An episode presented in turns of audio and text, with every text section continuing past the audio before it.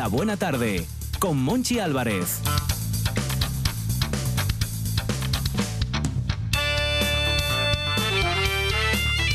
País, Astur, familia de la Buena Tarde, Universo, Mundo, aquí estamos en Carne Mortal.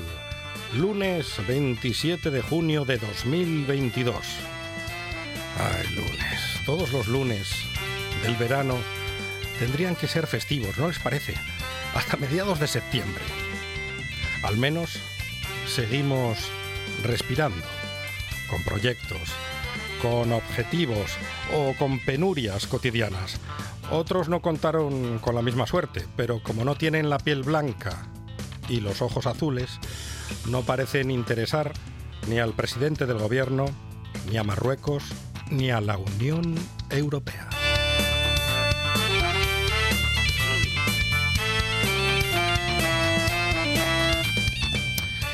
Y desde los medios, el papel de los medios, ay, toca señalar las zonas de sombra del poder, siempre.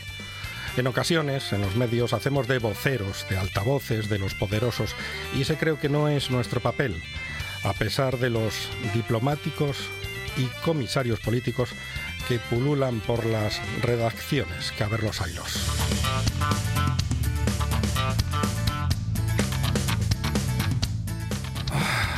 Respiremos profundamente en este último lunes de junio y firmemos aquellas, aquellas sabias palabras de Italo Calvino. Hay que saber quién y qué no es infierno dentro del infierno y hacerlo durar y darle espacio.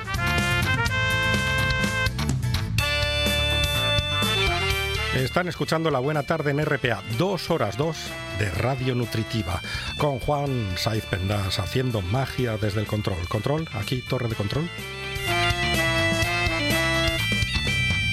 Pergeñando buenos minutos y personajes, Lucía Fernández.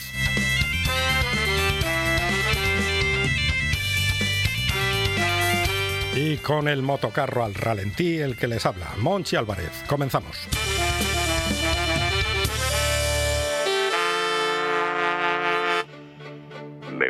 La buena tarde.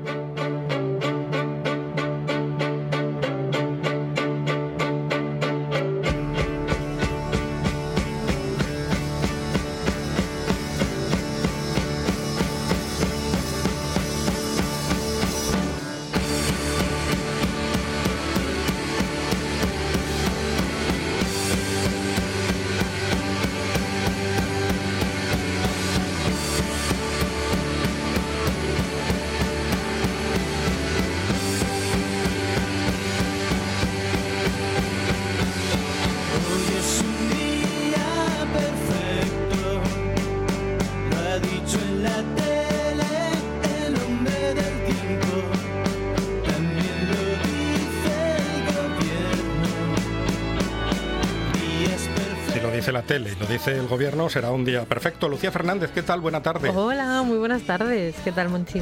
Bien, ¿qué tal su fin de semana? Muy bien, la verdad. Mm. Sí, sí. Allí pasado por agua, como me gusta, o sea que muy bien. Ah, como le gusta. Sí, Bien. Entonces, ilusionada, contenta, empieza la Sí, semana con fuerza. empieza la semana, pero se acaba junio. Y yo no, no sé dónde han pasado los últimos seis meses. Y, Y, y ese pero ahí metido en la frase, ¿por qué? Porque llega julio, que es un gran mes. Llega julio, sí, es un gran mes, pero han pasado seis meses de 2022 que yo no sé dónde se han ido. No han pasado por delante y no, no, han- no van a volver. Pero ahora empieza pues los otros siguientes, ¿no? Los Mm. próximos seis meses que quedan de, de año todavía. Muy bien. Y, sí, que mm, sumamos 12, claro. Sí, sí, eso es lo que tiene. Y sí. tenemos propuesta en las redes. Sí, tenemos propuesta en, en redes sociales y vamos a hablar de un tema que ti seguro que te gusta mucho, que es el trabajo. El trabajo. No, yo si pudiera no, no ejercería, ¿eh? se lo digo de verdad. Sobre todo en este país, porque En este país es más complicado. lo de sí. trabajar en este país no es que sea complicado, es que es imposible por un sueldo más o menos decente. Decente, sí. Y mm, hoy hablamos de también de trabajo y de autonomía, de, mm, porque al parecer más o menos el 85% de la economía española está sostenida solamente por pequeñas o medianas empresas dirigidas por, por, bueno, pues por personas independientes y por personas autónomas. Entonces hemos preguntado... Los autónomos en el país. Claro, hemos preguntado un poco la situación de las personas autónomas, si nuestros oyentes y nuestras oyentes son, son autónomas o no, o si les gustaría serlo y tener su propia empresa o no. Y es un poco la, la línea general la que hemos tirado, tirado hoy en redes sociales. Y mm, ¿a ti te gustaría ser autónomo? No. No, ¿verdad? No, porque Es ser horrible. autónomo significa ser jefe y esclavo al mismo tiempo. Sí, es, es un poco el concepto general. No, a mí tampoco me gustaría. Me parece, además, teniéndolo en casa, lo que es ser autónomo, me parece que es una eh, absoluta tragedia. Así que muchísimo ánimo a todas las personas autónomas que nos estén escuchando. Y nada, que nos cuenten, porque igual hay gente que no opina como nosotros y les gustaría pues poder montar su propia empresa, poder tener esos medios, poder tener ciertas facilidades que no siempre acaban llegando. Es que son los que levantan Españaza, los autónomos ahora mismo. Españaza, ¿eh? Españaza. Españaza, eso suena España- tan bien. Más Españaza que nunca. Lucía Fernández, muchas gracias. A ti, adiós.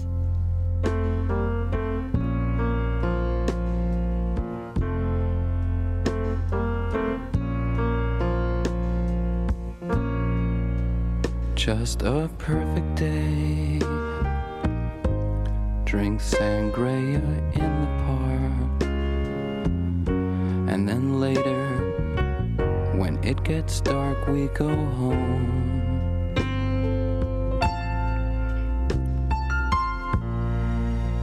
Just a perfect day. Feed animals in the zoo. Then later, a movie too, and then home.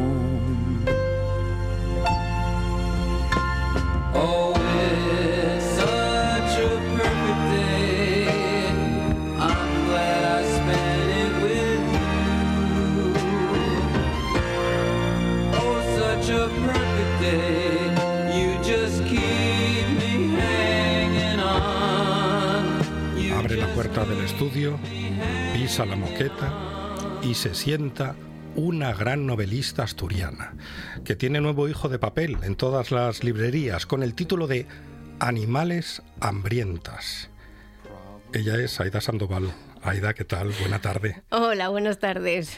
Vamos al título, ¿Animales hambrientos o animales hambrientas? Con A, con A. Con A. Sí, sí. ¿Hay un juego ahí intencionado? Sí, sí lo hay, sí, está hecho aposta. No, no va por el tema de feminismo, como me ha comentado gente, no, no va por ahí. Y tampoco tiene nada que ver con la A de mi nombre, pero al leer el libro se entiende. A ver, también la protagonista es una mujer, bueno, Y es muy importante el título de una novela.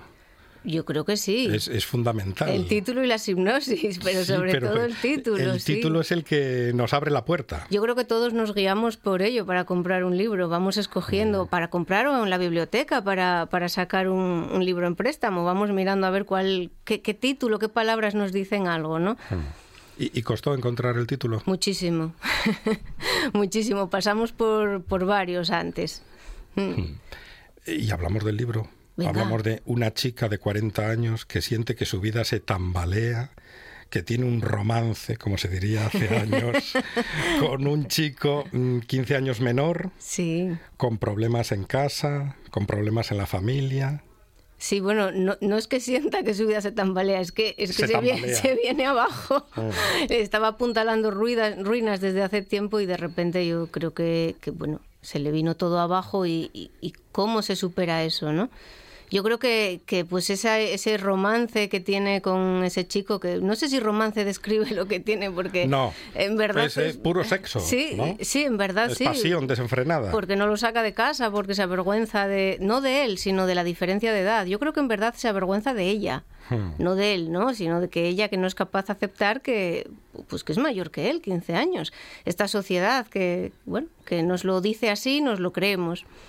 Y además es un relato que yo creo que todos y todas no- nos podemos sentir identificados con la protagonista, con lo que le pasa, porque es el relato de lo cotidiano Sí, y de la gente sí. normal. Nos puede pasar a nosotros, a, a los vecinos, las vecinas, la familia, los amigos. Sí, sí, no hace falta ser una mujer para, para identificarte con el personaje. Yo creo que cualquier hombre, tú mismo puede, puede meterse en esa situación. La vida da muchas vueltas y de repente se te puede caer todo. Hmm.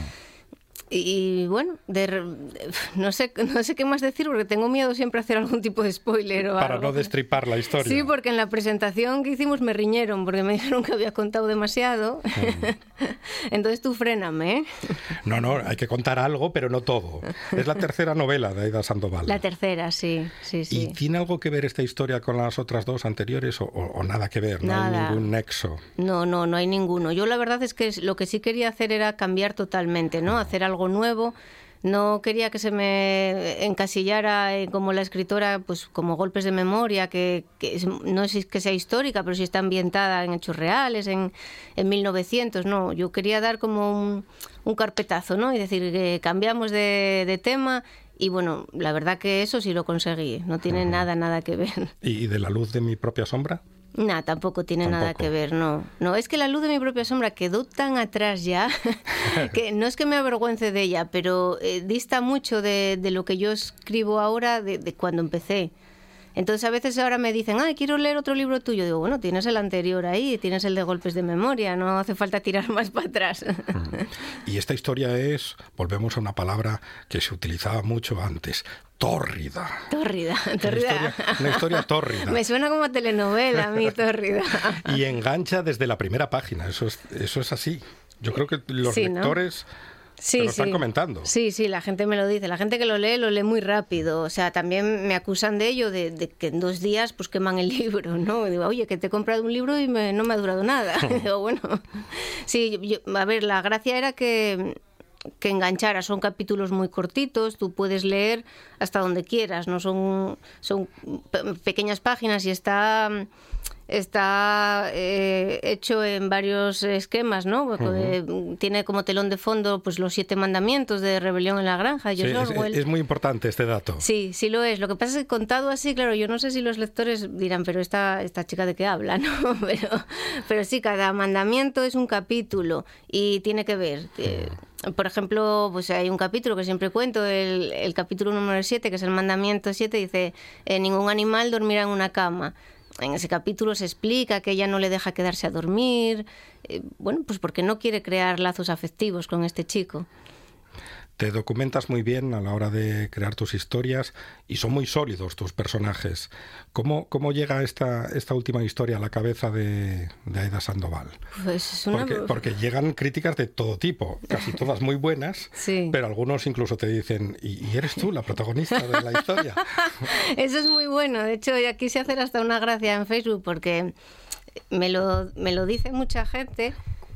Me dice mucha gente que si soy yo la protagonista. Eh, claro, no, no, no soy yo la protagonista. Podría serlo, también podría serlo tú.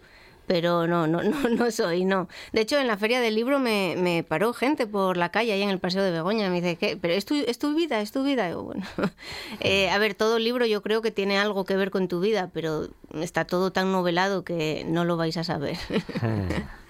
Y, y esta historia, volvemos otra vez a, a co- a cómo llega a, tu cabeza y cómo se va desarrollando, ¿no? Sobre el papel en blanco, que yo no sé si escribes a mano o pasas directamente al ordenador la historia. No, no, yo paso al ordenador porque además a mano escribo tan mal que tengo miedo no, no entender ni lo que escribo yo. Eh, la yo no sé, es una pregunta difícil para mí porque la historia yo, o sea, llega sola. Yo no, no, no lo sé, llega sola a tu cabeza y la vas cogiendo y es, es complicado para mí explicar cómo, cómo se une. No sé decirte, vas escribiendo, vas escribiendo y sale solo. También te digo que el final cambió varias veces. No, yo me acuerdo que, por ejemplo, Almudena Grande siempre decía que tenía el guion en la cabeza. Sabía cómo empezaba, el nudo y el desenlace. Eh, que va, yo no. Yo sé cómo empieza, pero no sé nada más. Día a día va saliendo la historia. ¿Y el método de trabajo de una novelista como Aida Sandoval, cu- cuál es? ¿Hay unos horarios? Eh, ¿Vas escribiendo, mm, bueno, pues a salto de mata? No sé. Bueno, yo escribir, a ver, salvo que pase algo, intento escribir todos los días, eh, pero no, no es algo que cueste, para mí es como un hobby, es como quien sale a correr o lo que pasa que ya sabemos que es, todos lo sabemos que es complicado sacar tiempo, ¿no? Pero el, para mí el método es escribir, escribir. Yo puede que un día haga seis páginas y al siguiente llego y digo, uff, esto, esto no, esto no, y todas a la borrar. Eh, y volvemos a empezar, entonces es así, para mí es así. ¿Y, y tienes algún asesor en tus obras? Es decir, antes de llevarlo a, a, bueno, a la imprenta final, a- Sí.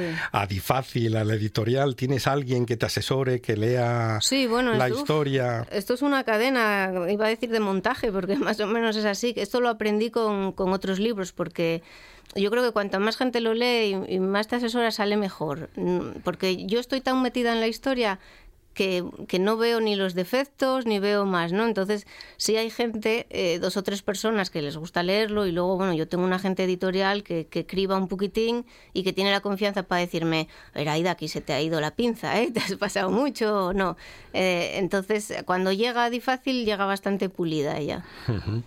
Y el recorrido de este libro, porque de, de momento Difácil no tiene, no tiene pegas, ¿no? Porque se está vendiendo muy bien el libro. Sí, sí, la verdad que, que ha salido muy bien en la, en la Feria del Libro. Es que lo, lo presentamos, que sería dos semaninas antes de la feria. Lo presentaste con Rafa Gutiérrez Testón. Sí, sí, de la buena letra. Lo presentamos en el antiguo instituto y, y, y, bueno, la verdad que la presentación se animó a venir mucha gente y fue hicimos un sorteo de camisetas. Bueno, yo quería hacer un poco así algo ameno y, y bueno, y siempre agradecer a la gente que está ahí, que dices, bueno, saco libro nuevo, que en mi caso es cada tres años o así.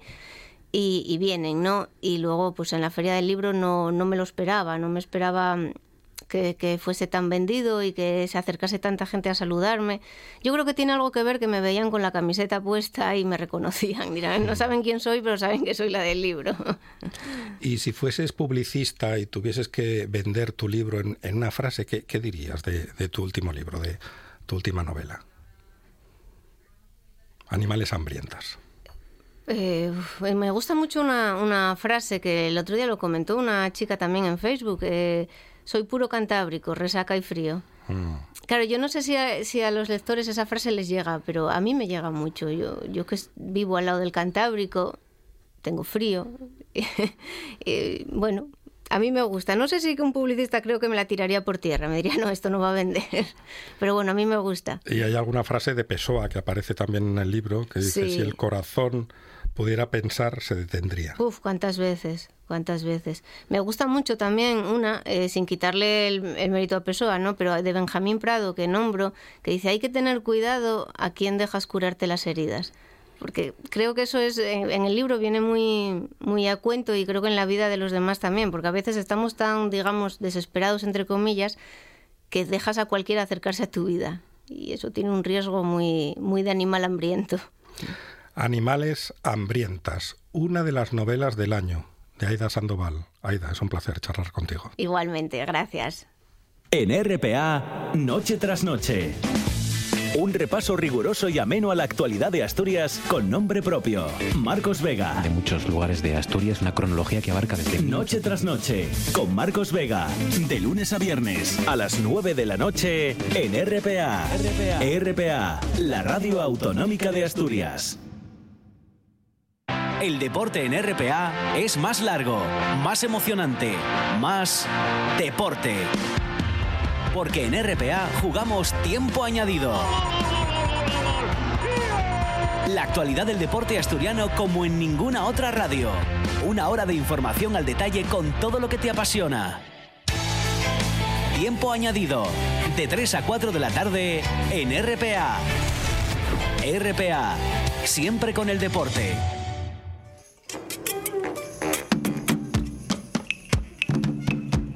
La buena tarde con Monchi ¡Ah, Álvarez.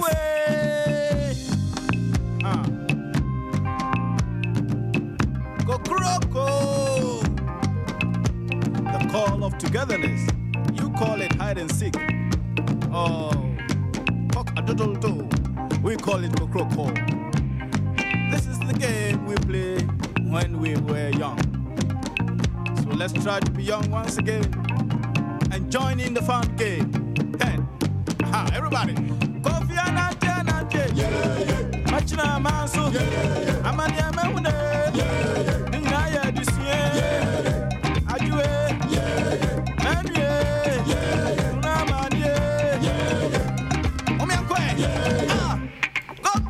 Nuestra segunda llamada de la tarde busca el viaje y el balance. El viaje a Somiedo y el balance al décimo o del décimo aniversario del Festival de Cuentacuentos y Narración Oral Tibleus, que se desarrolló este pasado fin de semana en, en Somiedo, precisamente. David Acera, buena tarde. Muy buenas tardes, Monchi. David, gran actor y cuentacuentos, y también director artístico del Festival Tibleus. Hace 10 años esto parecía un sueño, David. Pues sí, fue un sueño nacido en una cocina somedana, una fría tarde de invierno de hace 11 años. Ahí estábamos, eh, pues Inés, eh, Manuel Galán, que es también el coordinador de este festival, y yo mismo, haciendo balance de una serie de acciones formativas que habíamos tenido en colegios de la zona rural de Asturias y bueno, pues se me ocurrió exclamar, oye, ¿por qué no montamos un festival de narración? Y Manu, que es un entusiasta, bueno, pues del servicio público, de la generación de comunidad, del arte, dijo, vamos para adelante. Y fuimos para adelante y bueno, han pasado 10 años en una iniciativa de cultura rural que, bueno, pues no hay tantas tan longevas, la verdad. Ahora también con Ana Laura Barros en el equipo, pues muy contentos y con una edición que nos deja un sabor de boca pues muy, muy bueno, la verdad. sin duda. ¿Qué balancearías, por un lado, de esos 10 años y, por otro, de esta décima edición dedicada a África? Desde Somiedo viajamos en un vuelo sin motor a Camerún, Tanzania, Guinea Ecuatorial, Mozambique, esa relación histórica entre África, España y Cuba. Pues a ver, eh, de los 10 años, un poco lo que te comentaba, ¿no? Mm. Eh, la convicción de que la cultura, de que el arte generan comunidad, la convicción de que hay que generar comunidad en el mundo en el que vivimos y que las zonas rurales tienen derecho a acceder a expresiones artísticas y culturales también, porque es un derecho humano. Entonces, esa sería un poco la conclusión de estos 10 años de bagaje, sumado a la necesaria interacción con eh, los coles, eh, los niños, las niñas, sus profes. Y de este año, pues la verdad es que ha sido un año para nosotros de relanzamiento, ha cambiado el público ya, el año pasado había ocurrido y este se ha consolidado. Normalmente nosotros, eh, nuestro festival es eh, una pequeña gran familia y las familias repiten uno tras otro año, pero la gente se va haciendo mayor, se llega a esa complicada edad de los 13, 14, 15 y algunas se nos van cayendo, pero enseguida se renuevan con otras con niños, niñas de una edad más corta. Y luego, bueno, pues además de este relanzamiento a nivel de público, pues también eh, nosotros tenemos mucha vinculación en el día a día a través de Manuel Galán y Matumaini, que es la entidad que impulsa este festival. Tenemos mucha relación con África. Entonces este año la verdad es que poder contar con narradores de la talla de Mohamed Hamoud, de Gorsiedú o de mm, Bonifacio Fogo, eh, además del Teatro de los Pintores de Cuba, pues ha sido una pasada acercarnos a África, un país en el que yo me ha tocado, por ejemplo, también estar allí narrando con los niños y niñas que viven en situación de calle, con los que trabajo Manuel Galán muchos años, bueno, pues me hace pensar que no somos tan distintos, que la infancia no es tan diferente y que todos los niños y las niñas de este mundo deberían de tener unos mínimos derechos garantizados y no lo tienen cada vez menos. Y yo cuento por eso, para que eso pueda ser realidad alguna vez en nuestro planeta. Creo que no nos pueden arrebatar los sueños de tener un mundo mejor, creo que no nos pueden obligar a estar cada vez más atomizados primero en nuestra familia, sin preocuparnos nada más, para luego mm, preocuparnos nada más que de nosotros mismos, porque cuando uno empieza a replegarse y le empieza a dar igual lo que le suceda a los africanos, después le da igual lo que sucede a los españoles, después le da igual lo que sucede a la gente que no es de tu ciudad, después a la gente que no es eh, de tu familia y al final te acaba dando igual también tu familia, te quedas contigo mismo pues un poco vacío. ¿no? Eh, me pongo un poco filosófico, pero al final para mí los cuentos tienen mucho que ver con esto, ¿no? con contarnos, con contar la mejor versión de nosotros y de nosotras mismas como especie. Para mí sirven los cuentos eso y me he reafirmado en esta visión de la narración, en esta visión tan especial donde la gente africana tiene tan claro la necesidad de mantenerse en comunidad que me lo han vuelto a contagiar, ¿no? ese, ese entusiasmo por tejer con las demás, con los demás. Gran cartel y con un canto precioso a las brujas de un tal David Acera, que en casa me están cantando Somos brujas, somos brujas, cada dos por tres. Con el contador a cero, supongo que ya hay ideas para la próxima edición. Pues sí, eh, muy pronto pues el equipo, Ana Laura Barros, Manuel Galán y yo mismo nos reuniremos para hacer una evaluación y vamos a empezar ya a preparar la siguiente edición realmente pues lo analizamos muchas veces que no queremos ser un festival de masas porque se perdería la esencia de lo que somos. Sí que hay un poquito de capacidad de crecimiento a nivel de público y después vamos a mantener eh, la bueno la contratación el contar con artistas de la tierra y seguir trayendo también a gente de fuera. Eh, este año empezamos también a hacer una sesión para público adulto el viernes por la noche de la mano de, de Mohamed. Eh, Hamu y creo que esta va a ser una vía a, continuar. Una de las cosas que nos preocupan a todo el equipo es empezar a difundir la narración oral también entre el público adulto, no solo entre el público familiar, porque esa es una asignatura pendiente en nuestro país en general y en Asturias en particular. Entonces yo creo que los tiros pueden ir un poquito por ahí, pero bueno, ahí es verdad que aún es pronto. Yo creo que primero haremos una evaluación, veremos qué cosas han fallado, qué cosas han funcionado mejor este año y después en noviembre empezaremos ya a diseñar a nivel de cartel eh, ese próximo Tibleus 2023 que se va a celebrar, eso sí lo sabemos ya, el tercer fin de semana de junio, una vez concluidas las, las clases de educación primaria. O sea que nada, la gente que nos esté escuchando, a ver, Somiedo está lejos pero cerca. A una hora y pico hay todo tipo de posibilidades para quedarse allí.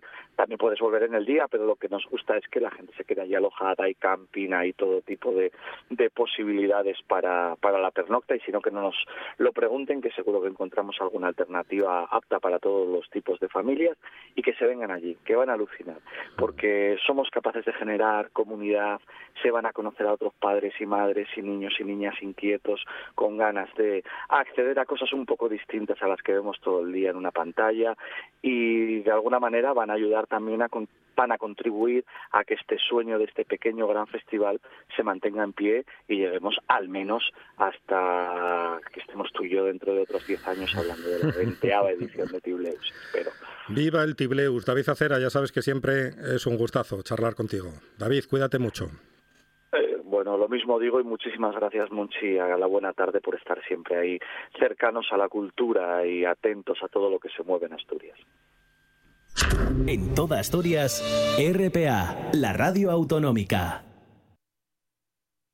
Un programa de viajes, turismo, aventura e historia lleno de contenidos didácticos con los que aprender y divertirse. Un escaparate turístico donde se incluyen información sobre casas rurales, hoteles, gastronomía, turismo de aventura, senderismo, festivales. Voy a volver a salir y quiero que me aplaudáis como si fuera yo que sé. Un buen día para viajar. Un programa de apoyo al sector turístico de Asturias. Los sábados y domingos a las 10 de la mañana.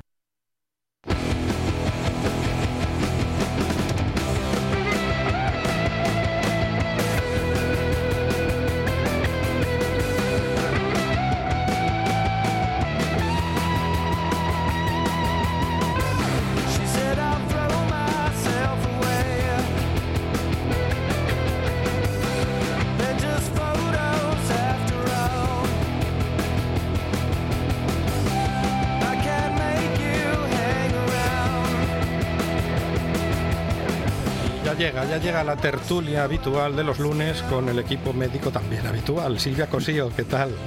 Muy bien, gracias. David Alonso. ¿Qué tal? Muy buenas tardes. Y Germán Heredia, que está al teléfono. Eh, Germán.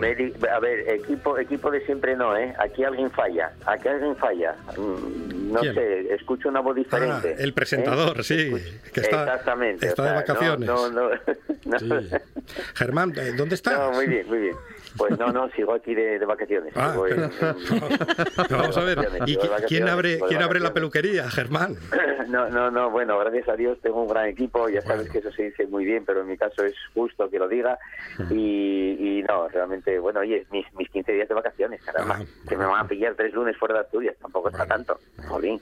Son 15 días. Son 15 días. Además, ¿qué pasa? Que no venimos ya, estamos discutiendo otros días que nada más que tienen que trabajar dos días a la semana y resulta que me, me abucharéis a mí. No, no, Germán, no, no, 15 no. Germán, pre- si ¿eh? preguntar- que preguntar- a atacar. ¿Cómo es esto? Vamos a ver. Preguntar no es ofender, yo solo pregunto. Si te pones a la defensiva es que a lo mejor son más de 15 días y hasta ahí podemos leer. Ah, No- vale, noticias, 17, vamos con los vamos con los temas. Noticias del imperio.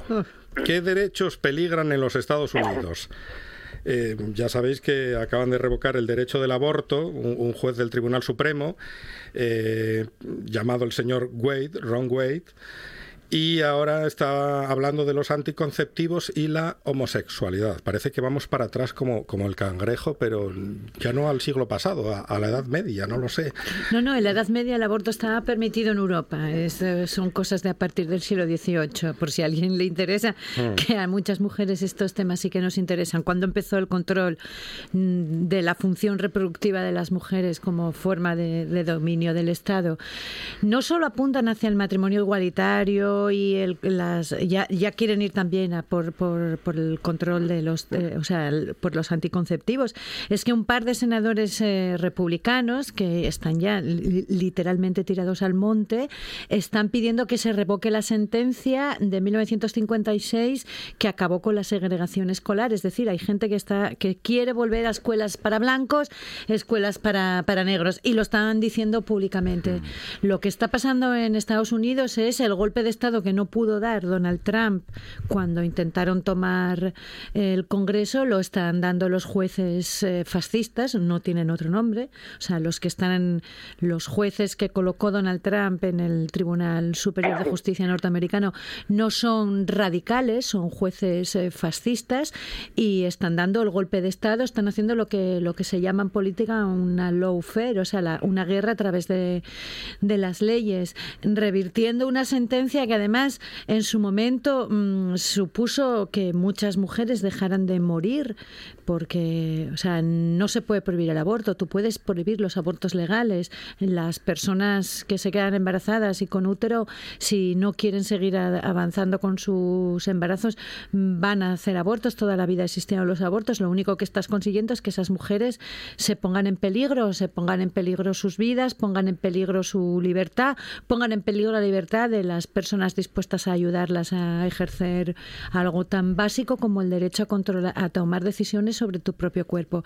Eh, creo que lo que pasó este fin de semana mm, no es para estar tristes. Yo creo que la tristeza eh, te paraliza, es para empezar a darse cuenta de que hay una parte de la sociedad que es mucho más minoritaria de la que creemos, pero que tiene poder porque está representada en altas instituciones de, con poder y ahora mismo pueden revocar derechos fundamentales. Eh, están dispuestos, están en guerra, están en guerra contra las mujeres, están en guerra contra las personas no blancas, están en guerra contra cualquiera que no sea como ellos y tenemos que empezar a darnos cuenta de que tenemos que empezar a contraatacar. O sea, no es el momento de estar tristes, hay que hacer lo que se tiene que hacer, que es mm, rabiar, eh, salir a la calle y estar haciendo como están haciendo en muchos sitios de Estados Unidos. Ojo, eh, que es el imperio, pero ahí hay mucha gente y hay muy buena gente. Hay estados que se están mm, se han puesto las pilas, son sitios seguros para que las mujeres eh, puedan abortar. En los estados donde ya se aplica directamente esta legislación, hay que tener en cuenta que no es que se prohíba el aborto como tal, sino que deja de estar, eh, ya deja de ser un derecho y depende de las legislaciones de cada estado. Eh, hay sitios seguros, hay, hay una especie de tren subterráneo para sacar mujeres de los estados donde está prohibido abortar y llevarlas que a sitios seguros. historias de ciencia ficción. estamos como hace 50 años y cualquiera que tenga un... eh, Perdón por, por alargarme con este tema, pero es que me parece, me parece que es probablemente el mayor atentado contra los derechos de las mujeres que hemos vivido las mujeres occidentales en, en medio siglo y no es- esto no es broma, ¿eh? No es broma.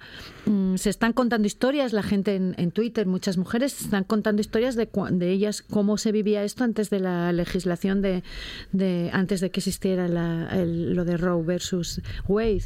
Y están contando, pues, pues desde mm, suicidios de chicas em- adolescentes embarazadas que se suicidaban porque no podían abortar, la cantidad de infanticidios que había, de que nadie contaba, es decir, mm, eh, pues niños que se morían asfixiados por la noche, muertes súbitas, etc. Es decir, esto es un esto es un drama y es una es una vergüenza. Y el que crea que en España esto no nos puede pasar, solo tengo que recordar que ah, lleva 10 años en el Tribunal Constitucional Español eh, también una, o sea, el tema del aborto y en que cualquier momento mm, se puede revertir y volver otra vez a la ley a la, ley aquella absurda de supuestos que ponía a las mujeres en peligro. No, y podemos hablar de la marcha en Madrid, o la marcha en Madrid, ayer mismo contra el aborto con banderas de España y pancartas. Que esto es otra cosa defensa que Defensa de la vida contra el aborto y que la nos tiene que llamar la atención Sí, porque las- te echa la bandera de España eh, como un insulto y, y que tiene que ver la bandera de España con el derecho de las mujeres españolas a decidir sobre nuestro cuerpo. David. Bueno, eh, a veces estos temas resultan un tanto... Son temas realmente que resulta casi absurdo tener que hablar de ellos. Absurdo en el sentido de... eh, a mí me, agota tener que estar pensando que haya gente que todavía esté viendo los anticonceptivos como algo propio del diablo. Bueno, a mí me asusta que todavía siga habiendo gente que siga pensando que existe el diablo. Pero bueno, eh, sin centrarnos en, para que Germán no se nos enerve y centrar el tiro en el, asunto que nos preocupa, eh, yo no sé cómo calificar a determinadas posturas que pretenden atentar contra, tampoco decirlo, es que casi me niego también llamarlo a derechos, son como como una realidad de la, eh, de la existencia humana, es decir, eh, que tengamos que estar pegándonos por, por defender unas cuestiones que son eh, de sentido común, eh, que son de, de, que, de la dignidad de cualquier persona, especialmente de, de las mujeres, que una vez más siempre son el foco, las mujeres. Eh, ese- eso- menos mal que dentro de los seres humanos somos hombres y mujeres, porque si no a los fascistas, eh, si le sacan un tercer palo, nos hubiese... Vamos, Bueno, lo hay, ¿eh? no vamos a Bueno, entrar en bien, las discusiones sí. sobre los géneros, Sí, pero sí lo sí. hay. Bueno, eh, si abrimos ese melón, entonces eh, pues, quizá si nos oyen los jueces americanos igual ya se vuelven locos completamente. Pero bueno, bueno, la andanada fascista contra los derechos de las mujeres en Estados Unidos empezó contra los derechos de las personas trans, con la complicidad de cierta parte del feminismo más rancio y mainstream. Aquí lo estamos viendo con señoras Algunos como, como. Amelia Valcárcel. Hay que empezar a nombrarlas. Son responsables. Mm. Responsables de todas estas cosas también son gente que se llama feministas como Amelia Valcárcel o Lidia Falcón. Eh, insultar y despreciar a las personas trans es abrir la puerta para que el fascismo entre contra el resto de las mujeres. En Estados Unidos lo hemos visto y aquí no aprendieron nada. O sea, ayer estaban todas mm, como gallinas cluecas diciendo que la culpa de todo era de las personas trans y de la ley trans, que por cierto, y hay que estar de enhorabuena en España porque Ujú. hoy el, el- el Consejo de Ministros aprobó que entrara en trámite parlamentario, que buena falta nos hace. Germán, te escuchamos. Eh, oye, David, a mí no me ofende, sinceramente. O sea, este, a- aparte de cualquier eh, elucubración científica, que es cierto que la pueda haber en el derecho al aborto en cierta etapa de, del embarazo para abortar o no abortar, es una cuestión científica, más allá de esa cuestión científica, de que si hay vida ya desde el minuto uno, en la semana 14 o en la 18, bueno, pues es una cuestión científica que yo creo que ahí están bastante de acuerdo casi todo el mundo, ¿no? Lo que ocurre es que hay un problema moral en el que yo, bueno, mm, eh, eh, en cada persona yo no, no entraría, porque es evidente que los que estuvieron manifestándose en Madrid a favor de la vida, como ellos dicen, y a favor de muchas cosas, pues bueno, tienen su derecho a manifestarse de una manera bastante pacífica, por cierto, y yo creo que está bastante normal. Ellos tienen sus creencias y su, manera de ver la vida, y yo creo que, bueno, hay que respetarlas igual. No les diría nada de fascistas ni cosas de ese tipo, porque, bueno, no, no me resulta nada gratificante que parece ser que todo es de una parte, como si del otro aspecto no hubiese nada. Hombre, la Ahí izquierda, que yo sepa, nunca ha estado en contra del derecho de las mujeres a decidir Hombre, sobre si su propio cuerpo. El tema, contra- el tema del aborto Va- es va- un tema de derechas, Atenderme. lo siento, Va- Germán. Vamos a dejar acabar a, a No, no, Germán. que va, que va. No, no, no. Eso, eso, eso no, eso no es verdad porque sabéis que hay en muchos países que se consideran comunistas que está mucho peor. Ya no existen No los países comunistas, es que, es no existen los países comunistas. hay un par de dictaduras y listo, atenderme. Lo que sí me parece eh, extravagante del imperio, como bien dice nuestro presentador, que yo creo que es el imperio menos duradero de toda la historia de, de, todos los imperios, eh, que jolín, que después de 50 años, cuánto es ya, 60 o yo qué sé, que derrogan una ley, o sea, es que es increíble, es algo que me, que me ha, que me ha eh, no maravillado, sino que me ha preocupado como, eh, como cuando el poder político se mete en el poder judicial a nombrar jueces partidarios de que cambien las leyes para ellos. es algo, bueno, que, que es, pues que, que, es, que hay que vigilar desde todos los puntos y evidentemente, oye, las mujeres tienen su derecho a hacer mm, con su cuerpo eh, no digo lo que quieran, ¿vale? No digo lo que quieran, pero en esta cuestión en concreto yo creo que es una cuestión muy personal y yo recomiendo a todas las españolas, sobre todo, que tienen pues esa percepción del aborto eh, un poco, no sé, como muy mal dirigida hacia su moral, que recuerden que en los años 80 o a principios de los 70 había en España casi 500 personas, 500 mujeres que morían por abortos clandestinos que se hacían en este país, o la cantidad de gente que marchaba a Inglaterra eh, pues pues a, a, no tener el hijo eh, que, que, no deseado no sé ahí es una cuestión moral de verdad que lo mismo que la eutanasia que es una es una cuestión muy muy muy moral que puede estar legislada pero que comprendo también que haya reticencias hacia ¿eh? Silvia, último apunte. En Missouri ahora mismo eh, una mujer se puede enfrentar por a cadena perpetua por una por abortar aunque sea esa, eh, aunque esté abortando el fruto de, una violación o de un incesto forzado y creo que y a un violador se enfrenta a penas de entre seis meses y seis años. Mm, pongámoslo en la balanza el valor de las vidas de las mujeres, sobre todo el valor de las vidas de las mujeres pobres. Eh, se sabe que la gran mayoría de, los eh, embarazos adolescentes y de niñas, de niñas, estamos hablando que en, que en Missouri hay una niña de 11 años a la que ahora mismo, a la que fue violada por su abuelo y ahora mismo no puede abortar. O sea, no puede abortar. Eh, la mayoría de los embarazos adolescentes y de niños mm, y de niñas de 11, de 10 años son a causa de violaciones y de abusos sexuales dentro de la familia. Estamos permitiendo esto y es que no, no, tengo palabras. Yo creo que como la mayoría de la gente con un poco de sentido común, este tema nos ha dejado, como dirían en mi casa, picuetos. No, no hay palabras. Desde luego, hay, hay, mm, a mí me recuerda mucho a, la pérdida de derechos de las mujeres. y lo comparo, parece una burrada, entre Afganistán no, no, ahora mismo mm, es ¿eh? una buena comparación. Tenemos que ir a, otro drama, a la valla de, de Melilla y a las personas muertas o asesinadas en su intento de entrar en, en, Marruecos.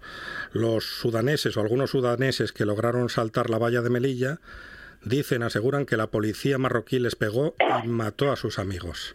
Bueno, es... David. Pasamos de, de un hecho terrible a otro hecho terrible.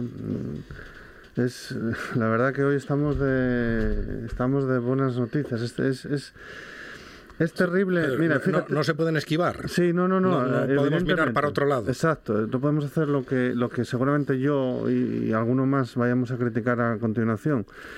Primero, y por empezar por el principio, a mí me pone de mala de mal fario de mal de mal talante de mal talante el hecho por ejemplo es muy habitual no que, que se blanqueen dictaduras por ejemplo Marruecos eh, y empezando por ahí ya tienes todo lo demás. Hmm. Es decir, en el momento que blanqueamos Marruecos como que es un jefe de Estado con el que nos reunimos y en el que hacemos pactos y demás, y pero miramos mal a, un señor, por ejemplo, ¿eh? porque nadie se venga arriba, pero un norcoreano que es lo mismo, es decir, es o una, uno de Arabia Saudí. Es decir, mientras que blanqueamos lo que es una dictadura como es Marruecos, un país que no tiene libertades o que tiene muchas menos libertades de las que serían deseables, pues a partir de ahí arranca el problema. ¿Qué pasa? Que el gobierno español se ve en la tesitura de tener que estar haciendo componer el gobierno eh, de izquierdas, progresista, eh, incluso comunista, como se apunta algunas veces, y social, pues se ve en la componente ahora de tener que mm, ver que la presión que tiene para seguir conservando sus buenas relaciones para con Marruecos derivan en que no se pueda castigar tajentemente, y no solo castigar, sino tomar las medidas oportunas para que hechos como es matar gente, eh, porque es gente. Yo, el, concepto de todo esto es que hemos convertido a la, a la determinada migración, a ser posible, evidentemente, casi como los abortos, ¿no? Como la gente rica manifestándose en Madrid para ejecutar los derechos que la gente, que ellos pueden ejecutar, eh, los haya o no los haya, porque tienen dinero mientras que la gente tiene que establecerse por los parámetros de, de, la ley de un Estado. En este caso, pues lo mismo, no, no concebimos que acaben de matar a gente y hemos normalizado una serie de hechos, en el caso de la migración, tristísimos que, que queda uno sin argumentos para decir qué es lo que tendría que pasar. Bueno, pues lo que tendría que pasar es que el presidente de este país en el que vivimos, que es España, cogiese y dijese, mira, se acabaron relaciones con Marruecos, sois una panda de asesinos y animales y lo Y único mafiosos. y mafiosos, lo que vamos a hacer es dentro del ámbito del, del derecho internacional ir a por vosotros a machete. Es lo único que tendría que, que pasar y a partir de ahí no es que eso va a conllevar que abran lo que sea, pero si tengo que enfrentarme, me tengo que enfrentar no con esa gente, que emigrar no es un delito eh, y no es una frase hecha, es una realidad. Eh, tengo que enfrentarme con el que, país que propicia los asesinatos, no con la gente que está intentando, haciendo lo que se considere, como nosotros como españolitos de pro hacemos cuando consideremos. Es lo mismo, solo que a ellos los matan. Germán. eh, por llamarlo de alguna manera, este tipo que nos gobierna, o estos tipos que nos gobiernan, hace años, hace años, con Rajoy al, ma- al mando, eh, creó una comisión de investigación eh, por asaltos, o sea, algo pasó con, creo que hubo dos muertos que, que en el territorio español, etcétera, y, y creó él mismo una comisión de investigación. Ahora dice, ¿cómo fueron las declaraciones de hoy que he escuchado, que me, que me habéis pasado? Que, que, que, que, bueno, que está todo solucionado, ¿no? O que se ha arreglado todo, o algo así. O sea, es que es, de verdad, o sea, Según José- si al como se mire, lo han solucionado, sí, pero es una, un no, no, comentario... a ver, no, no han solucionado. No, no, David, de- vamos a ver, es que es, es indignante, es indignante que con un cambio eh, de papeles eh, eh, de ofrecer eh, del Sáhara, o sea, es que todo esto viene de hace cuatro o cinco meses. Es que antes en Marruecos, para presionar a España, ¿qué hacía? Pues dejaba que toda esta gente se acercase a Melilla y que fuesen ellos y la policía española que solucionasen. No, Sí, ahora con el acuerdo que hicieron, pues yo, y por el cubrir, porque tampoco sabemos nada de, de- de- de los acuerdos de, Sánchez con el, con el rey Alaurí, pues como no lo sabemos, pues entonces lo cubramos. Y lo cubramos de esta manera. El tipo este concedió el Sáhara, ¿por qué? Pues por ahora mismo, pues eh, la policía, porque seguro que fue la policía o el ejército marroquí, se liquidó a 40 personas, 30 o las que quieran decir ellos, porque eso también nunca lo sabremos. Puestos y ahí está todo eso. Es el cinismo, David, es el cinismo del, del que nos gobierna, que de una mañana a otra cambian por estar en el poder. Y es lo que tú dices, o sea, si, si estamos al lado de una dictadura, pues hombre, lo menos que podemos hacer es tener unas relaciones más o menos buenas, pero no conseguirles absolutamente todo. No- no- eh, y no se puede estar por la mañana diciendo una cosa y cuando gobiernes, ay no, es que mire, con el que me acostaba ahora me, ahora me gusta. Al que decía que no me, que no me, no me iba a acostar con él, ahora resulta que me acuesto, porque estoy gobernando. Pues lo mismo está pasando con la política ahora mismo que hace Sánchez con, con Marruecos, que primero decía una cosa y ahora dice toda la contraria. ¿Que cómo, que, ¿Qué sabremos de todo esto? Pues que nos lo explique, que nos lo explique bien, que hasta ahora estamos elucubrando, pero es que vamos, vamos, yo creo que muchísimo peor a lo que estábamos antes. Silvia. Yo no voy a discutir cosas que yo creo que la gente aquí ya le he dicho, o sea, públicamente, mm, que todo el mundo tiene derecho a emigrar. Creo que, que nadie emigra además por, por gusto, se hace por necesidad. Pero todas y cada una de las personas que están muriendo en el Mediterráneo, que están en, tierra de nadie, que están en Marruecos, que intentan saltar la valla, cualquier, son, tienen exactamente los mismos derechos humanos de los que tenemos nosotros aquí y de los que gozamos aquí. Em, no se puede permitir que los deshumanicen y que los maten a palos. Y a mí me da igual que sea en este caso el gobierno de Marroquí, porque lo hace con la complicidad del gobierno español y con la Unión Europea, que hoy mm, dio también, o sea, eh, placet a este comportamiento absolutamente criminal y genocida, porque esto es genocida. Yo igual hoy vengo con las palabras grandes, pero de vez en cuando también hay que sacar la cartera y sacar las palabras grandes. Y recordar que esto eh, se hizo también en las playas del Tarajal y fue la Guardia Civil la que disparaba contra chiquillos que nadaban contra las corrientes. Es decir, tenemos una, eh, incluso aceptando el discurso oficial de que hay que controlar los, los flujos migratorios y la gente que atraviesa las fronteras, se puede hacer respetando sus derechos y salvándoles la vida o se puede hacer de esta manera. Creo que Europa ha decidido hacerlo de esta manera y creo que mm, los que tenemos un poco de sentido de la decencia, de la moral y algo de y algo de memoria sobre lo que vivieron nuestros abuelos o lo que haya podido vivir alguien que conozcamos, eh, tendríamos que levantar la voz y decir que no, en nuestro nombre no. Un apunte muy rápido, os pido un apunte muy rápido del último tema, contaminación, no, no abandonamos el drama. Contaminación en Asturias, Oviedo, Gijón, Avilés y las cuencas registran valores de polución por encima del umbral permitido por la OMS. David. Bueno, los parámetros legales que establece la normativa vigente son el doble que la, que OMS, con lo cual por la parte legal es lo que está salvando eh, a los gobiernos, en este caso a, a las competencias del Principado de Asturias a ese respecto. El problema de la calidad del aire en Asturias eh, evidentemente no tiene su, su inicio en los problemas derivados de la intrusión del aire sahariano, tiene sus problemas derivados en, pues, en la gestión industrial eh, deficitaria, en la falta de filtros en instalaciones industriales o en algunos casos también en el exceso de tráfico en algunas vías o en algunos entornos. Ese es un problema real que tenemos en Asturias que yo espero que, que el gobierno del Principado de Asturias afronte con valentía en algún momento y, y nos quitemos una de delante una cuestión que, que no deja de ser un problema que sobre todo afecta a eso que se ha tratado mucho en estos años, ¿no? a la salud. No Sí. solo el coronavirus afecta a la salud, también la mala calidad del aire. Germán, muy rápido. El aire subsahariano también, por supuesto, está aquí en Andalucía. Os gusta, bueno, si saco fotos de las fachadas en blanco que hay, todas manchadas de marrón, imaginaros cómo están aquí, que también tienen el, el mismo problema. Lo que pasa que en Mándanos Asturias- fotos de tus vacaciones, Germán. Mándanos mañana- fotos de tus tres meses en Rápido, que estoy un apunte rápido. para Rápido, rápido.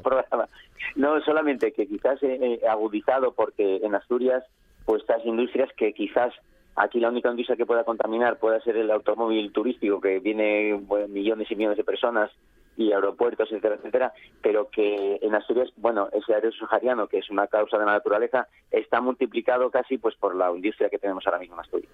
Silvia.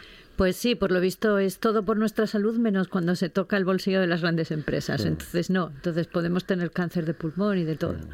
O un viceconsejero puede decir que con hacer una chimenea más alta Pues ya está. todo hombre. está solucionado, ¿no? Que es se- una que se idea- ahorren los pajarillos. Es, es una idea Sí. muy de los Monty Python. Es una idea que yo Pero creo... este no leyó la Biblia, porque mira lo que pasó con la Torre de Babel. Levantas las, eh, las eh, chimeneas altas y luego se te caen encima. Yo creo que a veces la verdad, aunque sea cruda, ah, vale más... Viceconsejero no, vicepresidente del Vicepresidente. gobierno asturiano. Vicepresidente. Yo creo que la verdad, si, si fuesen por- con la verdad por delante, en el sentido de decir, mira, vamos a hacer esto porque consideramos que la industria es necesaria y no hay otro remedio que aguantarla con contaminación, ya está, por lo menos a uno no lo toman por tonto, porque evidentemente todos, incluidos el- la persona que haya podido decir eso, sabrá que la contaminación no se solu- soluciona poniendo una chimenea, sino poniendo un filtro.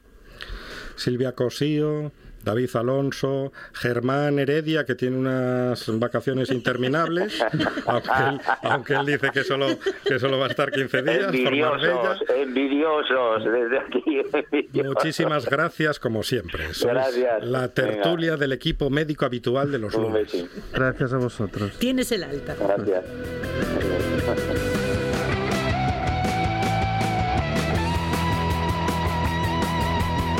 Ahora boletín informativo en RPA y después, ya lo saben, más buena tarde.